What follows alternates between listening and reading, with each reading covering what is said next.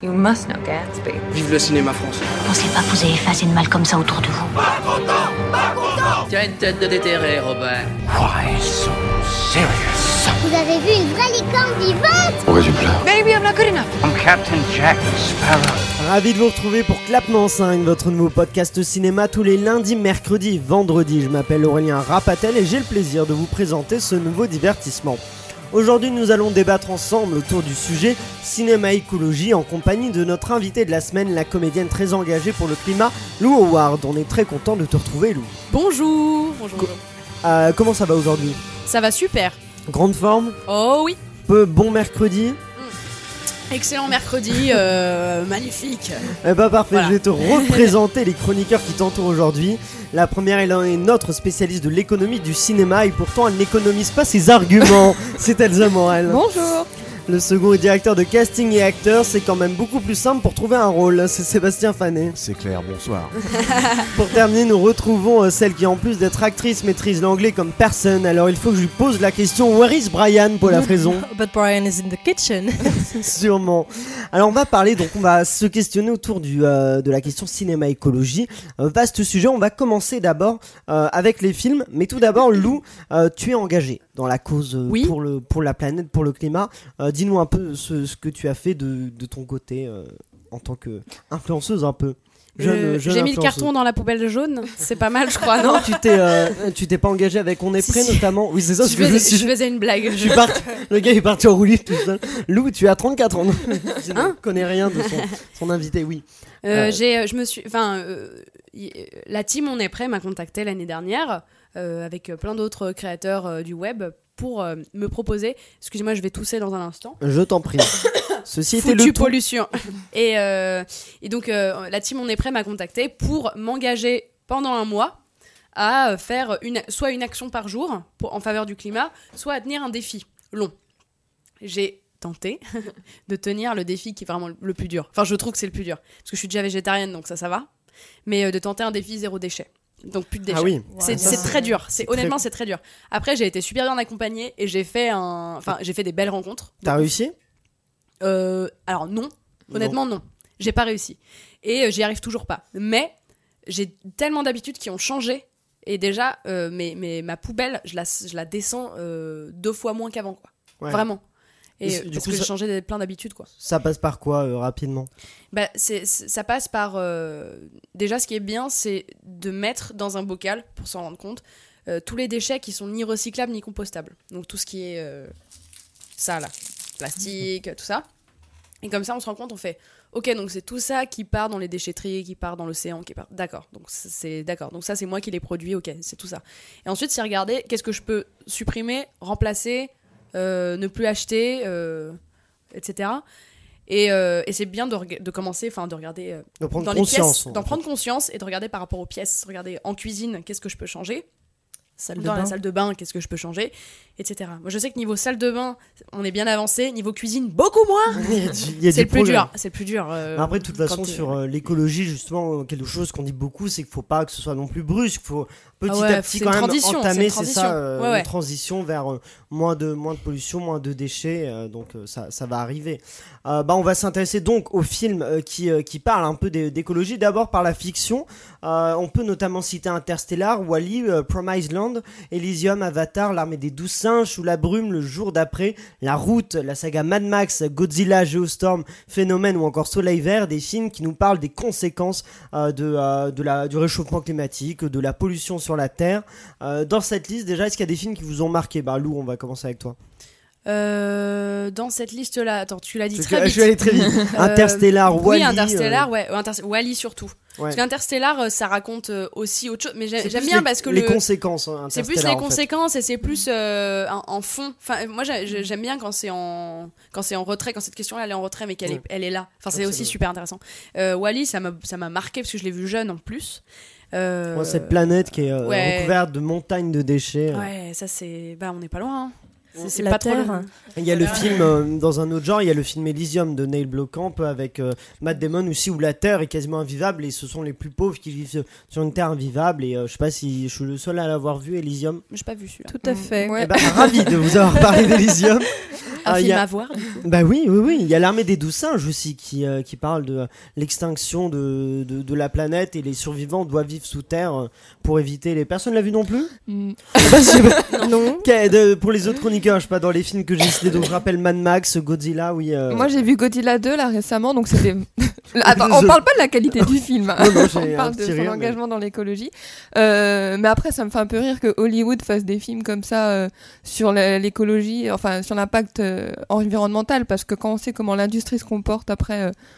elle, elle essaie de faire des efforts, mais c'est très polluant l'industrie hollywoodienne. Donc, moi, je trouve ça un peu égo. On pourra en reparler après, parce que effectivement j'ai d'autres exemples déjà de, de, de tournages qui ont effectivement été très polluants. Ouais. Euh, je sais pas, euh, Paula, tu as un- une idée en tête que. Alors, en- pas dans ta liste. Pas dans ma euh, Mais j'aurais deux films à recommander qui, moi, m'ont intrigué et beaucoup touché. Euh, Il y a Woman at War, qui est un film euh, islandais qui est sorti il y a deux ans, je crois maintenant, Mm. sur euh, une femme en fait qui se bat contre, enfin une qui, qui est écologiste profondément et très sincèrement et qui se bat contre l'État, qui veut en fait faire passer une ligne, tout un champ de lignes électriques en fait sur des terres qui sont censées être protégées. Et donc, elle fait une forme de terrorisme écologique parce qu'elle s'aborde tout ça. Et vraiment, c'est très beau, c'est très touchant comme film. Et c'est, euh, c'est, ça se passe en Islande. Alors, c'est des plans incroyables et ça, donne envie d'y aller. Ouais. Ah ouais, ouais. Et euh, le deuxième que je recommande, euh, que j'ai déjà recommandé dans ce podcast et que je recommanderai probablement encore, c'est First Reformed euh, de Paul Schrader avec Ethan Hawke et Jennifer Jason Leigh.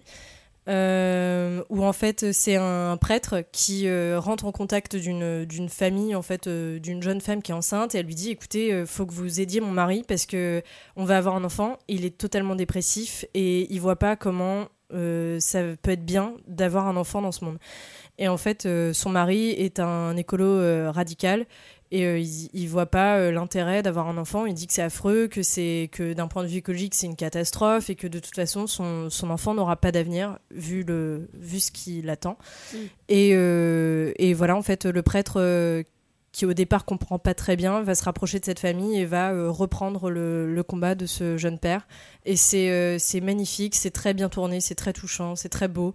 Et euh, regardez-le parce que Ouais, ça, ça, fait du bien au cœur. Ça, tu, tu nous as vendu, euh, vendu ce film. C'est l'objectif. Sébastien, toi, as-tu des films de, de fiction qui t'ont euh, marqué euh, Alors ouais, j'en ai deux qui me viennent en tête. Donc Wally, bien sûr, euh, m'a pas mal touché de voir ce petit robot qui essaye de remettre en place ce que, ce que l'humain a détruit avec ses énormes buildings de déchets.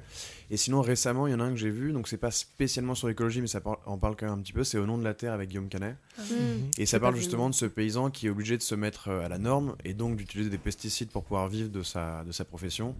Et donc euh, voilà, je trouve que ça touche un petit peu à ça, la réalité d'aujourd'hui, la réalité économique aussi qui touche même les paysans et qui les oblige d'être euh, dans la norme. Elsa C'est bien que tu cites un, site fr- un film français de fiction parce que j'en connais pas trop qui. Moi j'ai cité euh, Dans la brume tout à l'heure qui, euh, Ouais. qui parle un peu de ça, le film avec Romain Duris euh, Ah ouais. et Olga Kurylenko qui était sorti en 2018 et qui, euh, qui parlait de ça, Paula. Il me semble qu'il y avait un film qui est sorti il y a pas longtemps qui doit s'appeler quelque chose comme Demain nous appartient. Demain, juste demain. Demain. Demain, Le de- Alors non, mais oui, Demain. Demain, le, de Cyril Dion, euh, Euh, tout à fait. Euh, mais il y avait un autre film de fiction avec euh, Laurent Lafitte, je crois, Euh, euh, où c'était pareil euh, avec de. Ah, Je bah, je vais vous retrouver le titre. Allô, euh, Google dans- Oui, voilà, c'est ça. Je vais, je vais regarder et Lou- je vais vous redire le titre Lou, exact. toi, du coup, il y a des films hors euh, de la liste qui t'ont euh, qui t'ont marqué euh, dessus ou euh, Euh, hors de la liste, Sur là, là, il m'en- là, j'en ai aucun qui me vient. ouais. Euh, Ça, ça va peut-être arriver. Ça va peut-être arriver. Je vais faire ah mais je sais. Mad Euh, Max déjà ça parle de ça Mad Max euh, n'importe quel n'importe quel Mad Max que ce soit Fury Road ça parle d'une terre où justement euh,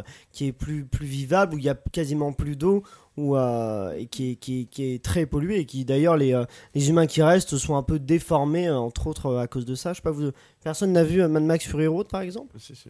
ah oui c'est ça si, si, d'accord si. petit Si. petit oui d'accord Oui, oui. euh, bah sinon, on peut parler de documentaire. Effectivement, on parlait de, de Demain, le film de Mm. Cyril Dion et euh, Mélanie Laurent. Euh, qui, qui est-ce qui l'a vu demain?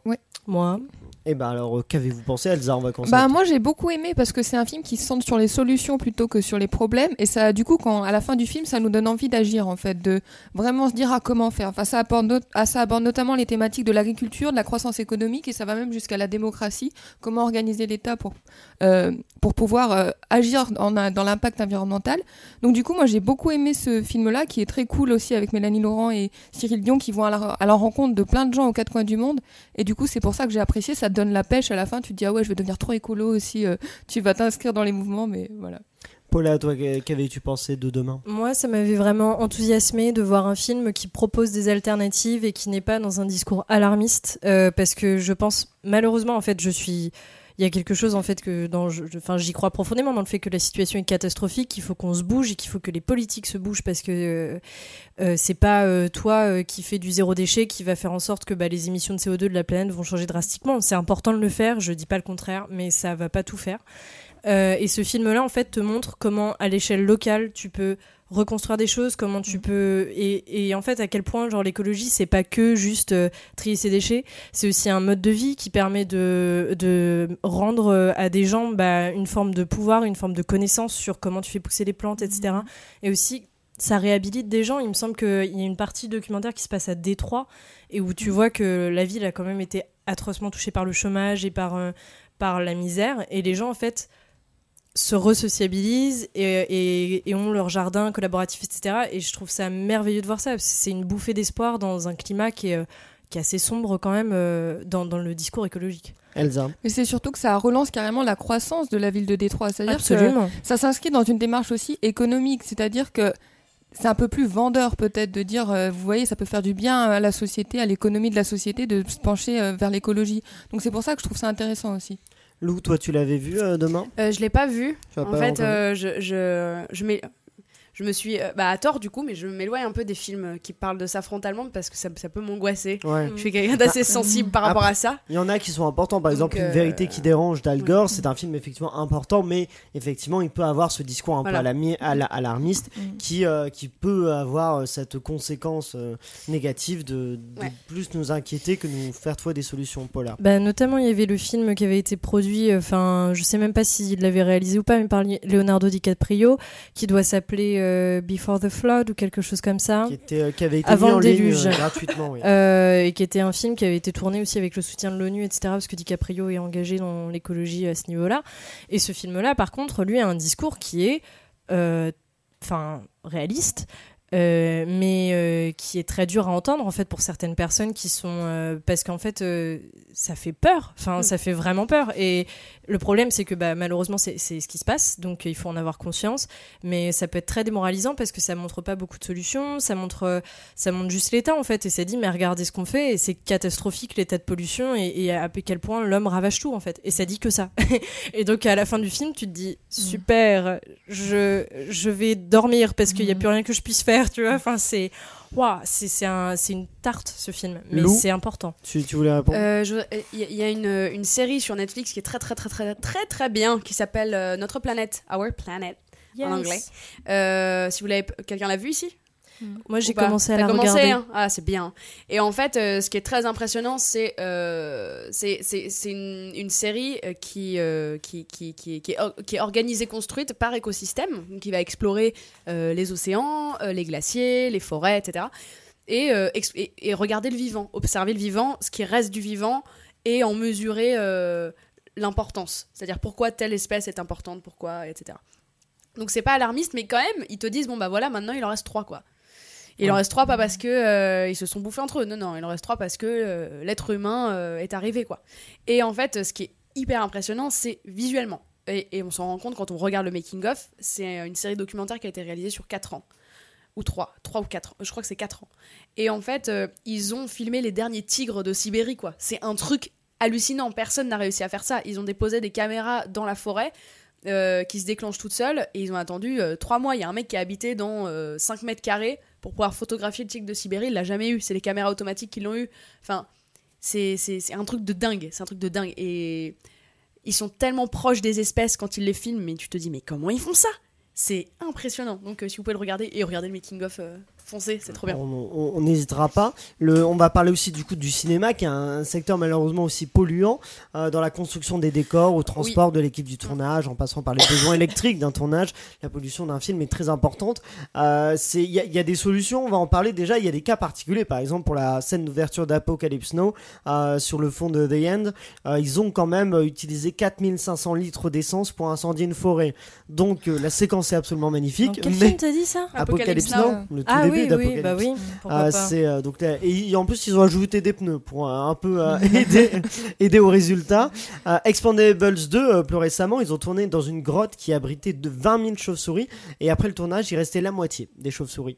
Ils ont euh, le tournage a tué. euh, Oh là là, mais ça c'est pas légal en fait. Bah ouais ça c'est des soucis. Ré- Vraiment, genre euh, ré- le- la- les animaux euh, sur les plateaux c'est très réglementé. Récemment bah ouais là mais, mais là, là, c'est ils pas étaient partie du Oui, tournage. c'est ça, ils étaient pas considérés comme dans l'environnement. donc, leur euh, milieu naturel était la grotte et en mais- fait Oui. euh, c'est le tournage qui a contribué Je à. Je pense que Lou a raison quand même parce que normalement les chauves-souris c'est quand même très souvent protégé donc euh, Mm. qu'ils qu'ils aillent tourner Ouais. là-dedans Ouh là là là euh, là. au niveau des autorisations je sais pas ce qui a été fait c'est étonnant Et plus, euh, plus récemment aussi pour le dernier James Bond qui est pas encore sorti au, au cinéma, ils ont euh, qu'est-ce qu'ils ont fait exactement 30 pour- millions, euh, ils ont cassé 30, pour 30 millions de dollars de voitures. Ouais, voilà, c'est ça. En, en, en Norvège, Il y a, y du budget, quoi. En Norvège, Euh, je en- sais pas, mais. euh, ça a beaucoup ouais. pollué le secteur Bah, naturel. même ils ont, déjà ils ont l'autorisation, mais euh, Même bon. déjà pour produire euh, 30 millions de dollars de voitures juste pour les péter, quoi. Enfin, c'est. Oui, oui, Mais c'est voilà, mais j'ai. Oui, bah, je, je veux juste dire un truc, c'est qu'en 2006, une étude pointait du doigt que Hollywood et ses studios comme la, étaient la deuxième plus grosse industrie euh, qui polluait juste après le pétrole en fait. Ah oui. ah oui, euh, d'accord, on, en- on en est là. Donc euh, voilà. j'avais vu ce Quand je- chiffre là aussi Donc ils peuvent bien nous sortir quelques blockbusters, mais euh, Après, oui, Paula. alors j'ai retrouvé le titre du film dont je parlais tout à l'heure ça s'appelle l'heure de la sortie voilà Ah. bisous Ah, celui qui ressemblait à Demain nous appartient. c'est ça tout à fait qui n'avait euh, rien à voir en fait finalement voilà Ah, Il y, a des, il y a des films qui font des efforts, il y a des prix aussi qui récompensent les films qui font des efforts. Par exemple, Black Axe Clan qui était sorti l'année dernière de Spike Lee.